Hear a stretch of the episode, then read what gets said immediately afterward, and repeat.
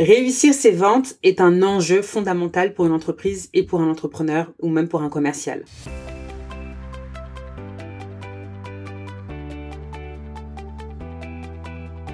Bienvenue dans ce nouvel épisode du podcast Le jeu de la vente destiné aux entrepreneurs ou aux commerciaux qui veulent booster leur chiffre d'affaires tout en s'amusant. Je suis ton hôte, Oureille, épouse, mère, femme d'affaires, conférencière et auteur du livre Le jeu de la vente, les cyclés des entrepreneurs qui réussissent. Hello, j'espère que tu vas bien et que tu es en pleine forme. Pour ma part, ça va.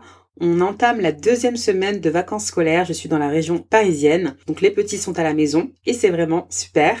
J'espère également que tu as écouté l'épisode précédent où j'ai interviewé Fatih. On a parlé de Dimension. C'était vraiment super pour apprendre à attirer des prospects déjà prêts à acheter. Si tu ne l'as pas encore écouté, je t'invite à le faire dès à présent. C'est parti pour l'épisode du jour. Comment augmenter tes résultats de 30% ces trois prochains mois?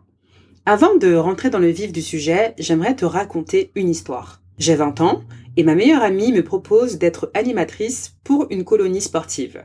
Je me dis yes, super, ça va être fun. Mais je ne savais pas encore ce qui allait m'attendre. Je découvre que je vais devoir faire une activité que je n'ai jamais encore faite de ma vie. Et franchement, j'appréhende grave. Je ne sais pas ce qui se passe dans ma tête, mais je prends mon courage à deux mains et je me décide quand même d'accepter le défi. Disons que je suis de nature challengeuse, toujours en quête de nouvelles aventures. Je me rappelle encore de ma première leçon. Et là, tu te demandes, mais c'est quoi cette activité? Patience, j'y arrive. Mais en attendant, je peux te donner un indice. Il y avait un moniteur qui, dès le départ, a commencé à me rassurer. Je pense certainement que mon cœur battait tellement fort qu'il l'a entendu. Mes pensées se bousculent dans ma tête. Mais Oureille, t'es folle Pourquoi as-tu accepté ça? J'étais comme une schizo. Hein. Et de l'autre côté, mais non, tu peux le faire. Tu vois bien que d'autres personnes l'ont fait avant toi et qu'elles ne sont pas mortes. Bon, ok, je te dévoile quelle est cette activité. L'équitation. Lors de ma première leçon d'équitation, juste avant de monter sur le cheval, le moniteur, il me dit, Oreille, détends-toi, car le cheval ressent tes émotions. Quoi? Non mais là c'est sûr que je vais mourir. Je vais tomber, imagine en plus il part au galop, j'ai même pas dit à mes parents que je les aimais, si jamais je ne reviens plus. Et le moniteur très calme me dit Oreille, oreille, oreille, T'inquiète pas, ça va bien se passer. On va dire qu'il avait l'habitude d'avoir ce type de cas. Et il était déjà passé par là.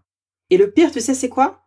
Je t'avais dit que j'étais animatrice pour une colonie. Qui dit colonie, dit donc enfant. Donc, je vois des enfants, plus petits que moi, hauts comme trois pommes, parfaitement à l'aise sur euh, leur cheval, comme s'ils étaient sur un manège. Et là, je me dis, non mais oreille, là, si tu ne montes pas sur ce cheval, c'est la honte pour toi.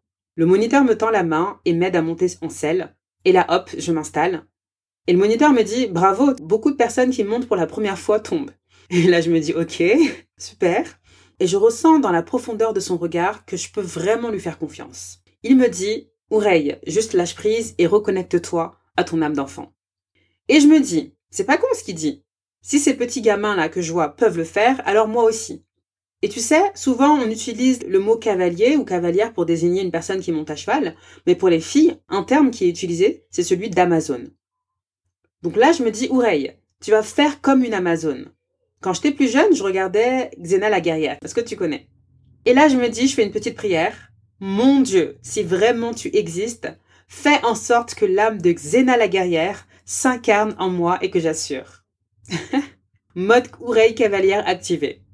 Et le moniteur, en fait, il savait que ça allait bien se passer, hein. mais moi non, parce que c'était la première fois. Mais finalement, j'ai vraiment été ravie de lui faire confiance parce que non seulement ça s'est très bien passé, la preuve, je suis toujours parmi vous aujourd'hui. À l'époque, en plus, ce qui est intéressant, que j'avais pas encore Insta, donc j'ai pas pu faire de story, de post, euh, immortaliser vraiment ce moment. On pensait pas à tout documenter comme aujourd'hui.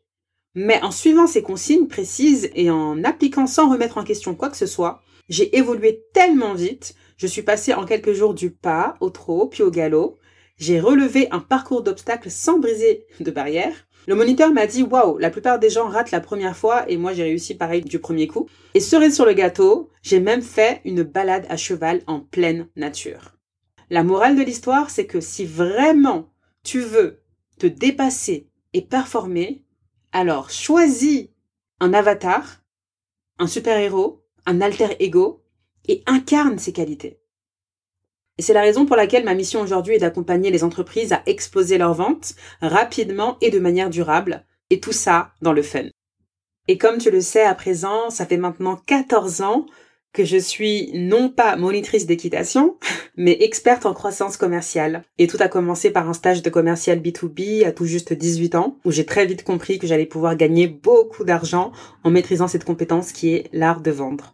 Je suis diplômée d'une école de commerce internationale, j'ai travaillé dans plusieurs entreprises technologiques en France et à l'étranger, et dans ma dernière expérience, après mon diplôme, je me suis hissée en quelques semaines seulement parmi les top performeurs au niveau mondial, et le CEO d'ailleurs, qui était basé à New York, m'a demandé d'aller former une dizaine de commerciaux dans nos bureaux à Newcastle en Angleterre, et leur partager mon secret il n'y avait que deux personnes qui dépassaient leur target à cette époque-là et la plupart étaient nettement en dessous. Et deux choses intéressantes, c'est que la première, euh, le mois qui a suivi mon passage, les performances de l'équipe anglaise se sont tellement améliorées que j'ai dû challenger l'équipe française pour qu'on maintienne le top du classement. La deuxième chose, c'est que je me suis rendu compte qu'effectivement, j'adore vendre, performer, faire partie des meilleurs, mais la transmission, partager mes tips, mes conseils, mes stratégies, ça, ça me fait encore plus kiffer. Voilà pourquoi j'ai ensuite évolué vers d'autres postes de management, dont ma dernière expérience en tant que head of sales, où j'ai généré des millions d'euros grâce à ma méthode unique qui permet de faire de la vente en jeu. Et je me suis dit, bon bah c'est super, c'est sympa Aureille d'aider une entreprise à générer des millions, mais pourquoi pas plusieurs? J'ai alors condensé toute mon expertise et mes stratégies dans une méthode simple et efficace. Et aujourd'hui, je suis l'auteur du livre, comme tu le sais, Le jeu de la vente, les six clés des entrepreneurs qui réussissent. Et j'aimerais te raconter l'histoire de Timothée que j'avais recruté dans mon équipe commerciale quand j'étais head of sales, c'est-à-dire responsable commercial. Timothée sortait d'école de commerce, il était très scolaire, il essayait de trop bien faire. Il se préparait certes, mais se mettait tellement une pression énorme. Et dès lors que le prospect posait une question ou demandait des précisions sur un angle qu'il n'avait pas préparé, il paniquait. Son visage se décomposait, il devenait tout rouge, il commençait à bégayer puis à se justifier, chose qu'il ne faut pas faire. Et au moment de proposer son offre, il était vraiment terrifié par l'idée d'annoncer son prix. Et en plus, il laissait entendre aux clients qu'il y avait une marge de négociation, chose qu'il ne faut absolument pas faire également. Résultat, Timothée, il passait à côté de 80% de ses deals. Réussir ses ventes est un enjeu fondamental pour une entreprise et pour un entrepreneur ou même pour un commercial. Et par rapport à l'histoire de Timothée, quand on a travaillé ensemble et que je l'ai coaché, il a complètement changé sa posture, il est devenu beaucoup plus confiant, beaucoup plus à l'aise en rendez-vous, il dégageait une certitude et une assurance palpable, et le mois qui a suivi notre coaching, lui qui galérait à atteindre habituellement sa target, il l'a dépassé. Il a closé plus de 100 000 euros sur un mois, et progressivement, Timothée, il a fait partie des meilleurs performeurs de l'équipe. Peut-être que tu te demandes, euh, ok, euh, c'est super pour euh, Timothée, mais est-ce que ça va marcher pour toi? Sache que après avoir fait une enquête auprès de 27 de mes clients que j'ai accompagnés individuellement, parce que j'ai aussi des programmes de groupe, 92% ont une augmentation d'en moyenne 30% de leur chiffre d'affaires pendant la période de notre accompagnement. Donc, si tu veux augmenter tes résultats de 30% ces trois prochains mois, je t'invite à me contacter directement par message privé sur l'un de mes réseaux sociaux, que ce soit Instagram, LinkedIn ou Facebook, et je te répondrai, je te proposerai un entretien téléphonique afin que l'on puisse aller plus en détail sur ce sujet. En tout cas, j'ai été ravie d'animer cet épisode de podcast. On se donne rendez-vous au prochain épisode où j'aurai une nouvelle invitée super inspirante. On va parler mhm, de prise de parole en public et d'art oratoire. Tu ne veux surtout pas le manquer. D'ici là, porte-toi bien et souviens-toi de mon credo, pas de business sans vente. Merci